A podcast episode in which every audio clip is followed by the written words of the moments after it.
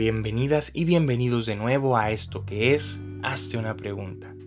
El día de hoy vamos a continuar a proseguir con lo que iniciamos hace poco más de una semana, que fue Wittgenstein y el lenguaje parte 1, donde abordamos al primer Wittgenstein y el Tractatus Logico Philosophicus o simple y llanamente el Tractatus. En ese episodio, que si no has oído te recomiendo encarecidamente que vayas, es el 44, episodio 44, Wittgenstein y el lenguaje parte 1, abordamos un poco acerca de esta visión lógico-positivista de que tanto mundo, lenguaje y pensamiento guardan una estructura lógica, que en resumidas cuentas el lenguaje y el pensamiento van a buscar representar lo que de hecho existe, el mundo, que son estados de cosas o dicho de otra forma, objetos en relación. Para no andar mucho en eso, te recomiendo que vayas a escucharlo. Es uno atrás de este. Y bueno, el día de hoy que es Wittgenstein y el lenguaje parte 2, vamos a hablar sobre las investigaciones filosóficas. En, este, en esta obra, Wittgenstein, que es de hecho escrita mucho tiempo después, para muchos se va a refutar a sí mismo en gran medida, en comparación del Tractatus, claro. Esta obra, de entrada, cabe decirlo, es publicada post-mortem, ya no estaba vivo Wittgenstein, ¿no? Pero respetaron su escrito, pusieron un prólogo y vámonos. En esta obra, Wittgenstein va a introducir ciertos conceptos clave que me gustaría que tuviéramos en cuenta, al igual que lo hicimos en el episodio anterior. Nombramos algunos eh, términos claves, más bien palabras, conceptos clave, que les reitero son dichos aquí de manera general, divulgativa, por encima para que tengamos la noción, pero esto no exime, y así lo dije la vez pasada, la lectura de la obra. Entonces, acabando este episodio, si no lo has leído, corre a leerlo, ¿ok? ¿Qué nociones tenemos que tener en cuenta? Bueno, dice Wittgenstein que en primer lugar es muy difícil encontrar una definición de las palabras. Y el primer ejemplo que utiliza es el de juego, ¿no? ¿Cómo definimos un juego? Podríamos pensar, bueno, algo divertido quizás, ¿no? Algo que saca risas y un momento muy agradable dices, bueno, pero no todos los juegos sacan risas, ¿no? Y no todos los juegos son infantiles. También hay juegos de ajedrez, ¿no? De concentración, ¿no?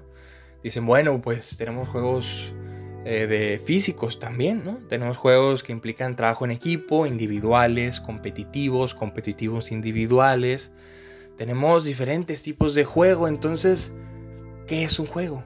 ¿no? ¿Cómo lo definimos? Dice Wittgenstein, todos podemos estar de acuerdo en que entendemos que es un juego sin necesidad de una definición absoluta. ¿Por qué? Porque el significado de las palabras está en los usos. Es lo que va a plantear Wittgenstein y lo iremos ahondando más adelante. ¿Por qué?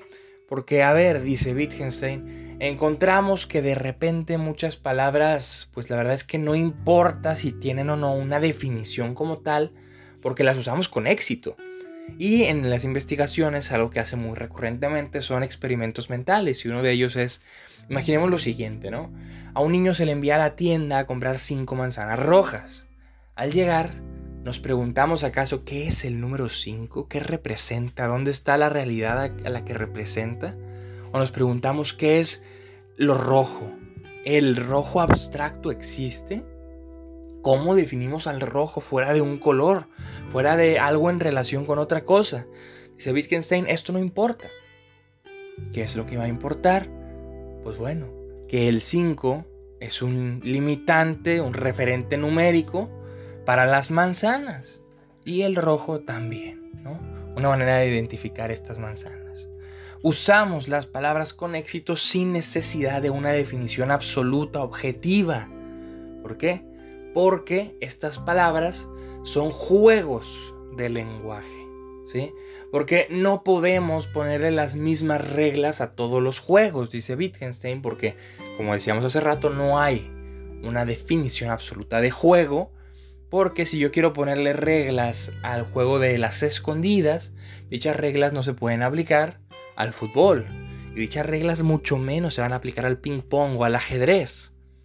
Entonces, así como hay diferentes juegos, hay diferentes juegos de lenguaje que van a ser entendidos como contextos concretos, sociales. El segundo Wittgenstein va a hacer mucho énfasis en la cuestión social, para aprender una palabra, para entender su uso. El uso de la palabra es el significado y el significado está en el uso. ¿Por qué? Porque el hecho de pretender poner unas reglas formales, pues es inútil, dice Wittgenstein, porque hay un elemento que es social y que va a cambiar, depende de en qué juego social, más bien en qué juego de lenguaje te encuentres. Y algo que podemos entender de esto es que si los juegos de lenguaje son contextos, lo que en un juego de lenguaje está bien dicho, en otro no. Dice Wittgenstein, ¿cómo entendemos, por ejemplo, el concepto de bien? Siempre lo entendemos en relación a un uso. Algo es bueno en un juego de lenguaje si socialmente así se ha entendido.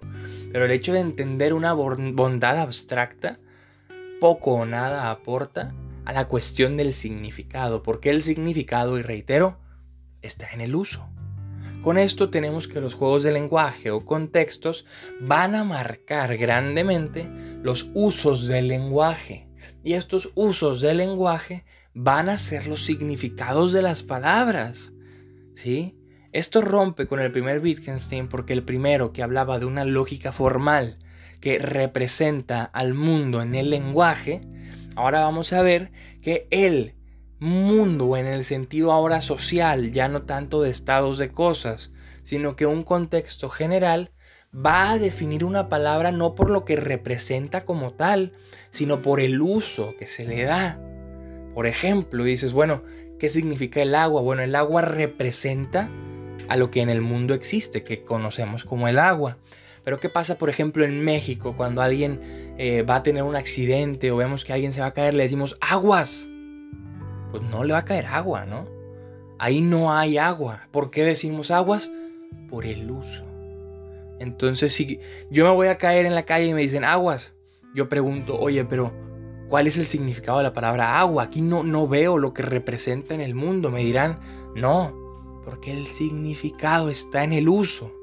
Y si yo uso la palabra aguas dentro de un contexto en el que socialmente nos pusimos de acuerdo para entender aguas como cuidado, el significado de la palabra aguas será lo que en su uso de hecho es. Esto es un uso mucho más pragmático o un entendimiento más pragmático del lenguaje me parece lo más relevante para abordar. Wittgenstein aborda otros ciertos puntos, como por ejemplo la imposibilidad de un lenguaje privado. Brevemente lo platico. Dice Wittgenstein, es imposible que alguien diga yo tengo mi lenguaje, yo tengo mi propio lenguaje. ¿Por qué? Porque el lenguaje solo se manifiesta en comunidad, en sociedad. Además de esto, si alguien quiere crear su propio lenguaje en base a los usos, por ejemplo, va a terminar utilizando reglas que en ese uso, o más bien que en ese juego de lenguaje donde ya se encuentra inmerso, utiliza. Por ejemplo, si yo en lugar de decir aguas para tener cuidado digo eh, Pepsi, bueno, sigo utilizando la misma regla porque inconscientemente estoy hablando de un líquido que puede ser bebible, ¿no? Entonces al final de cuentas no es un lenguaje privado, no existe la posibilidad de un lenguaje privado. Inclusive, pon el siguiente ejemplo. Imagina que de manera privada quiero pensar que mañana voy a hacer algo a las 3 pm, ¿no? ¿Cómo sabré que son las 3 pm sin la necesidad de externar esa hora. O más bien dicho de otra forma, ¿cómo voy a saber que son las 3 pm sin mirar un reloj? ¿Y cómo voy a saber que ese reloj está bien sin preguntarle a alguien más? Es imposible. ¿Por qué? Porque quizás yo digo, bueno, es que el camión pasa todos los días a las 7. Pero ¿y si me equivoco? ¿Y si pasa a las 8? ¿O a las 6? ¿Cómo lo corroboro? ¿O bien de manera empírica? O sea, esto es voy y me paro desde las 6 a ver a qué hora pasa, lo que ya implica una imposibilidad de algo privado porque estoy esperando a que el otro, el externo, que forma parte de un juego de lenguaje, venga a corroborarme lo que yo creo. Esto, en resumen, nos va a decir que el lenguaje se va a manifestar en juegos de lenguaje que son contextos y ahí en esos juegos, en esos contextos, vamos a encontrar los significados de las palabras no en lo que representan de la realidad, sino en los usos que esas palabras tienen dentro del contexto. Por tanto, también es imposible hablar de un lenguaje privado porque todo lenguaje es de entrada comunitario.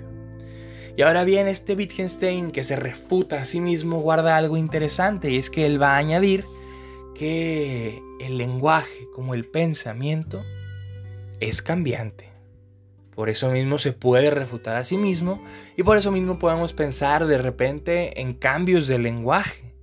Podemos pensar en nuevas maneras de entender el lenguaje y sobre todo en nuevos usos de las palabras. Todo esto, claro, está desde el segundo Wittgenstein. ¿sí? Porque desde este Wittgenstein pragmático podemos pensar entonces que las palabras de hecho no guardan un significado con la realidad y si lo guardan es indiferente porque al final de cuentas el significado real está en el uso.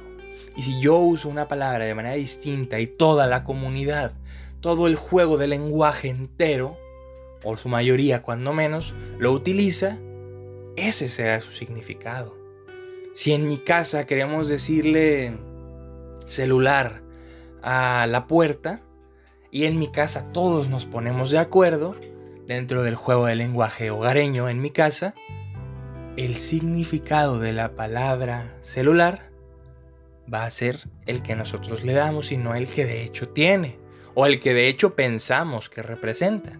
Si yo en mi casa quiero decirle caminadora a la cocina, el significado de la palabra caminadora no va a ser un objeto de la realidad que pensamos es la caminadora, sino el uso que si en este caso queremos que sea la cocina, pues será la cocina, dentro de ese juego de lenguaje. En otros juegos de lenguaje no va a ser, porque es lo mismo que pensar que un ajedrecista quiere llegar a poner reglas de ajedrez en el fútbol, pues no se puede. Así como yo no puedo llegar a decirle caminadora a la cocina de mi vecino, porque en ese juego de lenguaje el contexto es distinto y el uso también. Hasta aquí el análisis del segundo Wittgenstein. Gracias si has escuchado. Estos dos episodios han sido muy largos en comparación con los anteriores. El primero de 15, este ya va en los 12 minutos. Gracias por permanecer y compárteme qué piensas, de qué lado estás, cuál Wittgenstein te parece a ti tiene más razón. El que piensa que el mundo, el lenguaje y el pensamiento guardan una relación lógica y que el lenguaje es representación de la realidad o aquel que piensa que el lenguaje se manifiesta en juegos de lenguaje que guardan sus propias reglas, lo que genera, en primer lugar, que no podamos hablar de manera privada, sino que los significados de las palabras, en lugar de representar forzosamente algo que sea intrínseco a ella en la realidad, van a encontrar ese significado en los usos que se les dan. ¿Qué piensas? ¿Qué postura eres? ¿El lógico positivista o el pragmático social? Compárteme, dime si no estás de acuerdo, qué piensas, qué opinas. Y recuerda que una vida que no se cuestiona no es digna de vivirse. Si llegaste hasta aquí, muchas gracias y hasta la próxima.